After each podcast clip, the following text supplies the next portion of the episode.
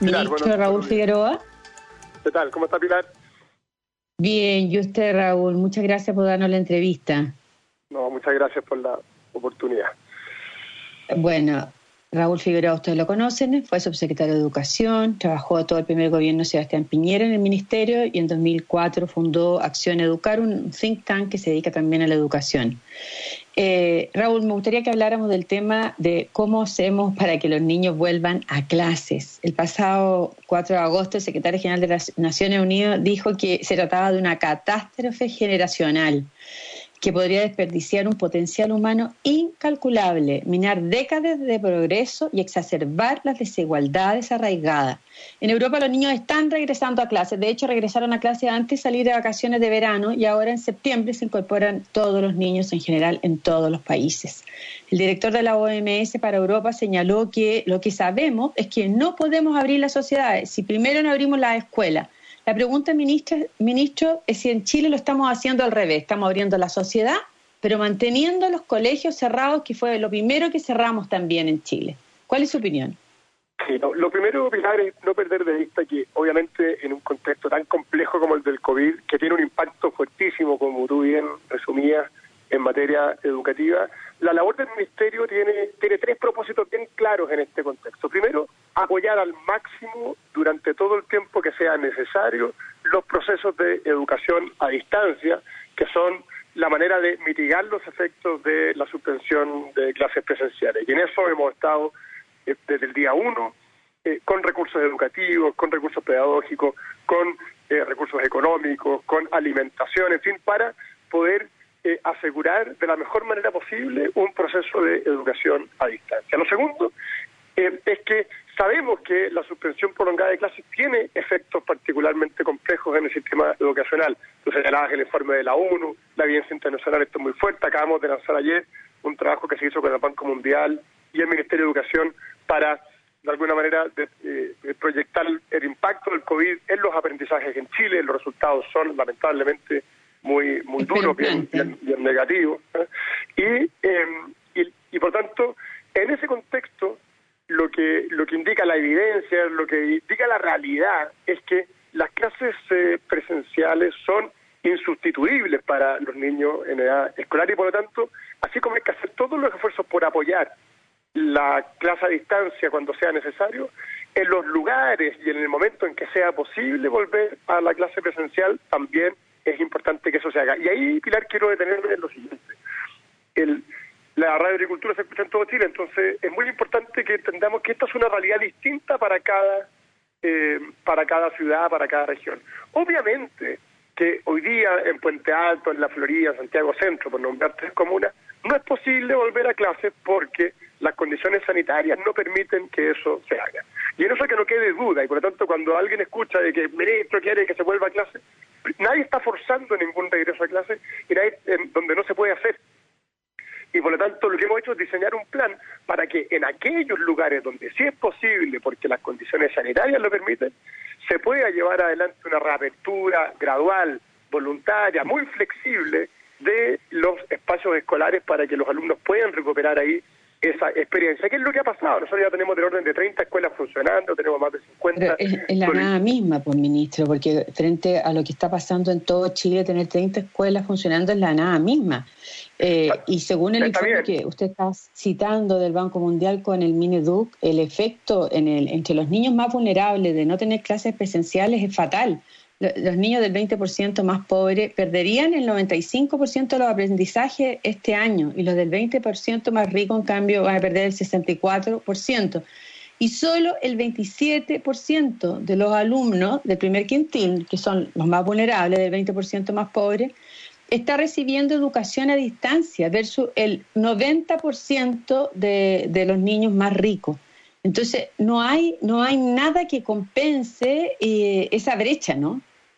Bueno, ese es el punto. Lo que, lo que queda en evidencia es que no debe dejar de hacerse ningún esfuerzo. Mientras las clases están suspendidas por razones sanitarias, todos los esfuerzos para acompañar ese proceso de educación a distancia y fortalecerlo. Hemos hecho cosas eh, tanto de trabajo en línea, de, apoyo en físico para los que no tienen conectividad, la televisión que se proyecta esta vez hasta diciembre, en fin. Y junto con eso, no descartar ninguna medida que permita, donde sanitariamente sea posible, volver a clases presenciales. Y eso es bien, es bien relevante porque lo, que pasa, Pilar, es que a veces las familias se angustian y sienten de que, de que si su comuna está en cuarentena van a tener que volver a clases. Evidentemente que no porque por algo se tomó la medida dura de suspender las clases presenciales. Pero en aquellas comunas o regiones que están, por ejemplo, en el paso 4 de desconfinamiento, donde el Ministerio de Salud ya ha dicho que ahí sí está permitido que vuelvan a clase, nosotros ahí hemos diseñado un plan que tiene tres pilares, la seguridad, la gradualidad y la voluntariedad. Seguro, es decir, si no se dan las condiciones sanitarias no se puede volver. Gradual, no tienen por qué volver y no se espera tampoco que vuelvan todos los alumnos al mismo tiempo, donde sanitariamente sea posible. Hemos dicho, por ejemplo, que eh, los alumnos de tercer y cuarto medio puedan, en la medida que se pueda, ir recuperando lo presencial, porque tienen que terminar su fase escolar, están los alumnos de la educación técnico-profesional que requieren la formación práctica, y, y hacerlo gradualmente permite ir cumpliendo también con los protocolos sanitarios que deben ahí darse. Tercero, que sea voluntario. Esto es bien importante porque el, si, el establecimiento abre y por diversas razones, ya sea el temor justificado obviamente por la realidad que estamos viviendo o, u otras condiciones, algún papá no quiere enviar a su hijo, bueno, no está obligado a hacerlo. Pero lo que es muy importante es que en esos lugares donde las condiciones sanitarias se den, que insisto, no es en todo Chile hoy día, la, eh, también es importante que se le dé la posibilidad a quienes quieren enviar a sus hijos porque ven que es una experiencia escolar que necesitan, que lo puedan hacer. Y, lo más importante, Capilar, es que lo que es clave es lo que estamos haciendo nosotros acá. No podemos dejar de conversar del tema. Lo que ha pasado, eh, lamentablemente. antes, de eso, quiero, quiero ahondar en el tema de la brecha, porque para entender por qué solo el 27% de los alumnos del primer quintil están haciendo clases remotas. ¿Qué porcentaje de los niños de la educación pública está recibiendo clases a distancia? A ver, lo, que pasa es que acá hay una definición de, cobertura de, de provisión a distancia. Para efectos de este estudio se considera que los establecimientos que tienen a más de un 80% de sus alumnos con clases a distancia son aquellos que eh, tienen un mecanismo, en el fondo, masivo de educación a distancia. Porque el online, estamos hablando del fondo de una lógica online. ya, y eso es menos de la mitad de los niños, el promedio general. Claro, porque, porque y, lamentablemente aquí obviamente tiene mucho que ver con la realidad geográfica, la realidad socioeconómica. No es lo mismo lo que pasa que a lo mejor aquí los auditores, hay todo tipo de auditores, lo que pasa en un, en un colegio particular pagado, que, que, tiene, eh, donde los alumnos tienen eh, conectividad de alta velocidad, donde cada alumno a lo mejor tiene acceso a un computador que le permite seguir adelante una clase online, que es lo que ocurre en otros sectores donde la conectividad no es eh, tan efectiva, donde los, los jóvenes tendrían que compartir aparatos tecnológicos para poder llevar adelante la clase. Entonces, en todos los segmentos se han hecho tremendos esfuerzos, realidad que es la realidad de esta brecha, que el país existe, que hoy día... Pero, ¿qué está pasando con la educación pública? Porque es curioso que el 77% de los niños más vulnerables tenga acceso a dispositivos eh, y a Internet, pero sin embargo solo el 27% está con, clases online. ¿Por qué se produce esa brecha? Claro, lo que pasa es que tienen acceso a Internet porque tienen acceso a celulares, por ejemplo. Entonces, ah, te permite a través del celular... Claro, entonces eso es lo que es bien importante. Por eso me refiero que este estudio considera la cobertura de la provisión de educación a distancia en forma masiva.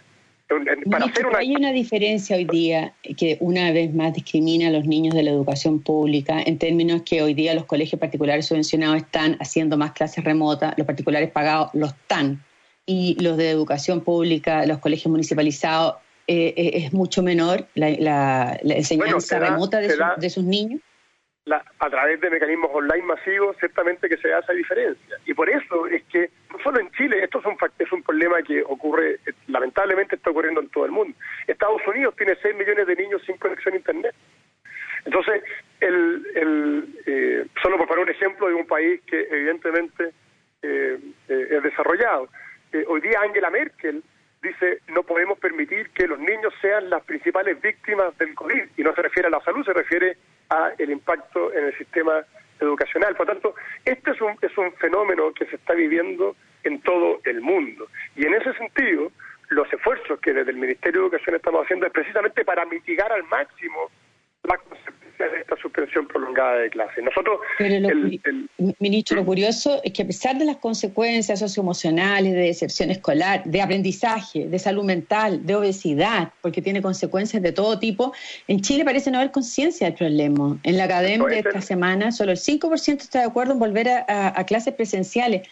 Aquí la opinión pública la ganó la postura de no volver al retorno presencial a clases sacrificando a los niños. Por eso, por eso yo, Pilar, te, señalaba que es muy importante tener una conversación sobre esto. Ustedes habrán visto la semana pasada un, periodista en un programa de televisión osó decir que era importante hablar de volver a clase y lo funaron por dos días completos. Entonces, el, hay una especie de, censura sobre la conversación en torno a lo importante de las clases presenciales.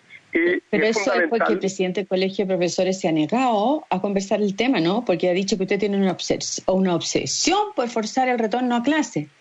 Bueno, eh, dice que no están las condiciones este año para volver a clase y la pregunta es si el Colegio de Profesores le ha puesto condiciones para que se pueda hacer ese regreso a clase o, dan por cerrado el año sin clases presenciales yo quiero acá, y, quiero ser muy claro en esto porque se ha prestado a veces para confusiones. Los profesores de Chile han hecho un tremendo trabajo durante este periodo de suspensión de clases presenciales. Y eso nosotros lo hemos valorado de forma permanente y creemos que es tremendamente valioso el aporte que todos los docentes en el país han realizado durante esta pandemia. Hay ciertos grupos que lamentablemente, evidentemente, están eh, en, una lógica eh, de politizar eh, el, tema de la, de la pandemia, que eh, han puesto una serie de obstáculos en una, una de las medidas que hay que tomar, que es la vuelta a clases donde sea posible hacerlo en, de acuerdo a las condiciones sanitarias. Y por eso es que nosotros creemos que es fundamental no cerrarse a ninguna alternativa. Tú ves, por ejemplo, como en algunos casos algunos alcaldes han señalado que ellos no van a volver a clases durante este año. Eso claramente es un error.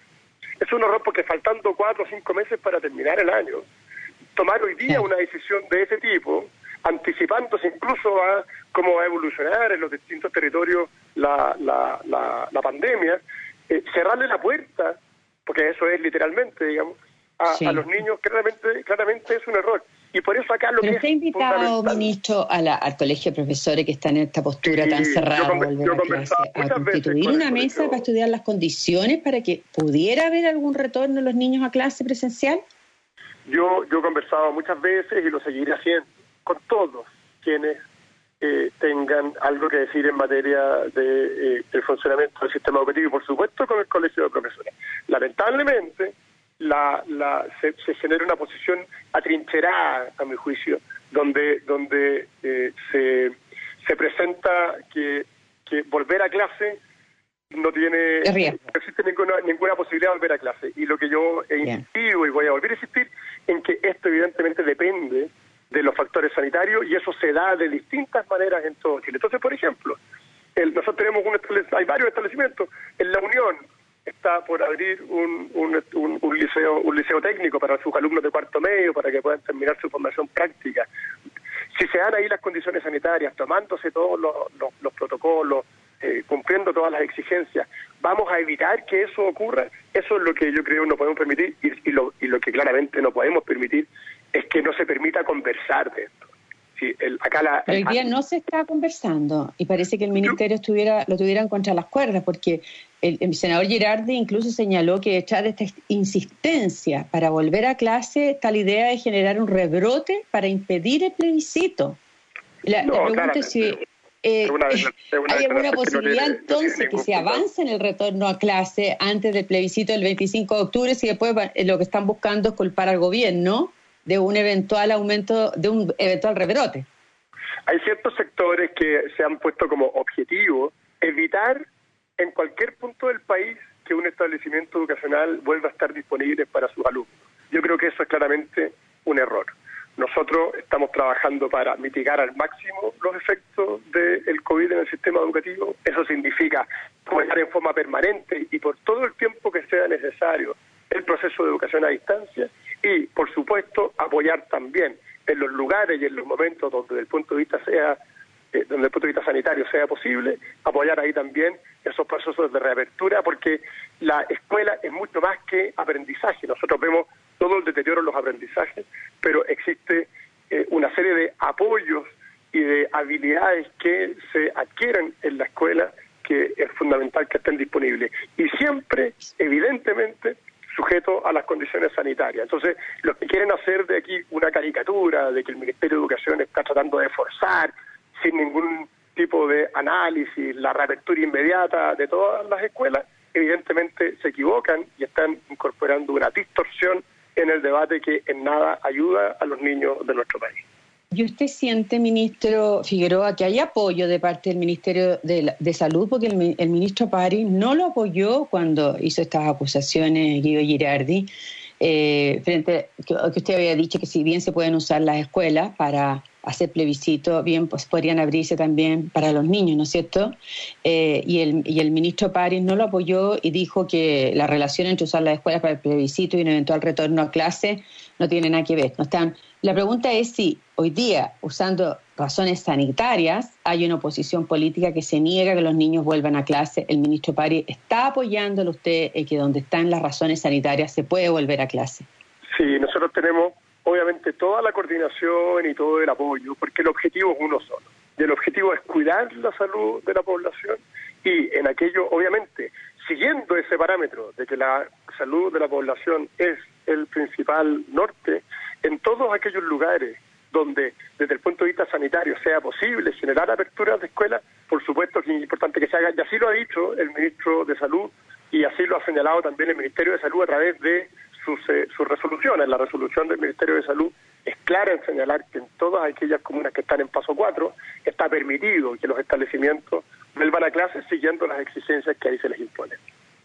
¿Qué costo es mayor para los niños? ¿El COVID o no asistir al colegio? Cuando estamos hablando de costos de deserción, psicosociales, de obesidad, ustedes mencionó también los abusos sexuales, porque también es una protección la que hay en el colegio. ¿Cuál es el mayor costo para los niños? ¿El, el coronavirus o no asistir al colegio? Porque en el fondo están pagando los platos por el resto de la sociedad, pareciera. Sí, lo que yo le puedo transmitir, Pilar, desde el punto de vista de la eh, realidad educacional, es que la suspensión prolongada de clases tiene un impacto negativo en los aprendizajes, tiene un impacto negativo en la profundización de las brechas de aprendizaje. Chile tiene diferencias, tiene brechas en los aprendizajes. Para que tenga una idea, entre eh, los sectores de mayores recursos y los de menores recursos existen tres años de rezago en lenguaje y matemática. Eso lamentablemente se va a profundizar.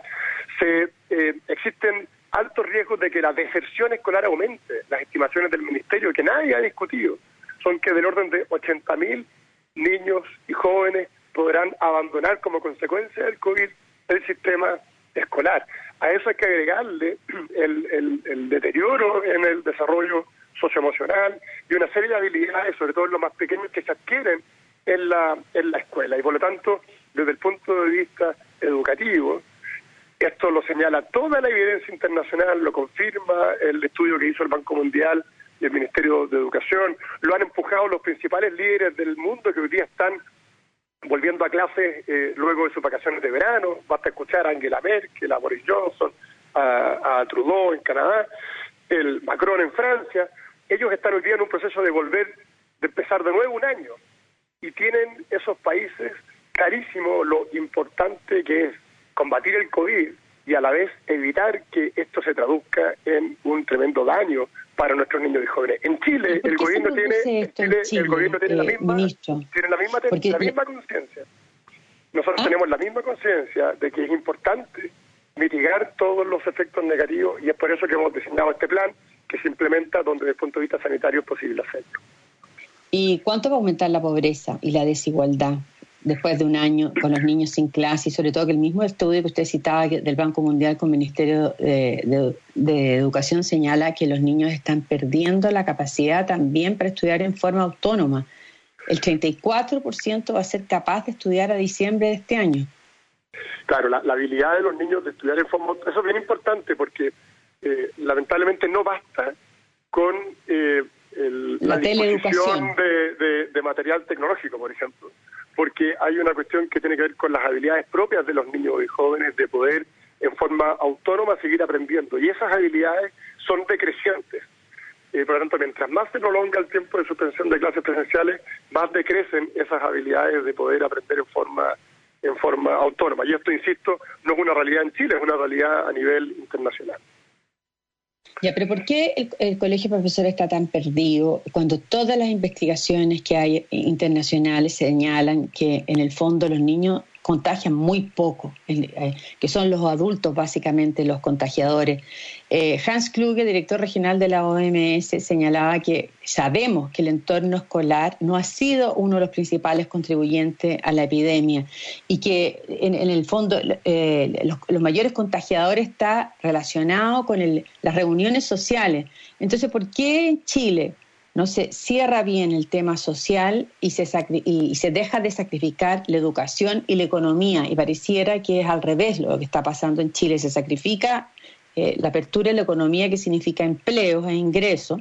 Se sacrifica a los niños, que fueron los primeros en ser sacrificados. Y eh, en cambio se permite que la, gente se siga reuniendo y circulando.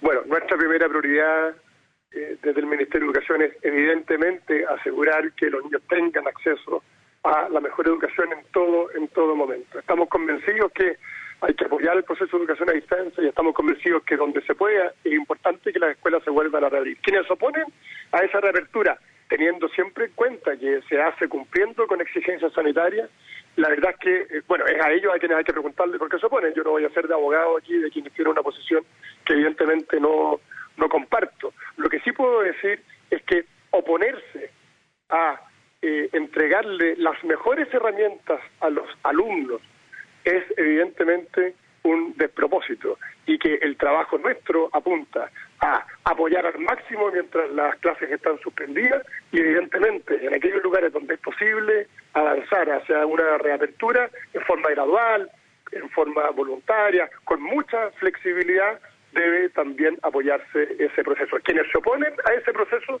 son ellos quienes deben dar eh, las explicaciones al país, porque evidentemente oponerse eh, a esa realidad termina también perjudicando a nuestros alumnos.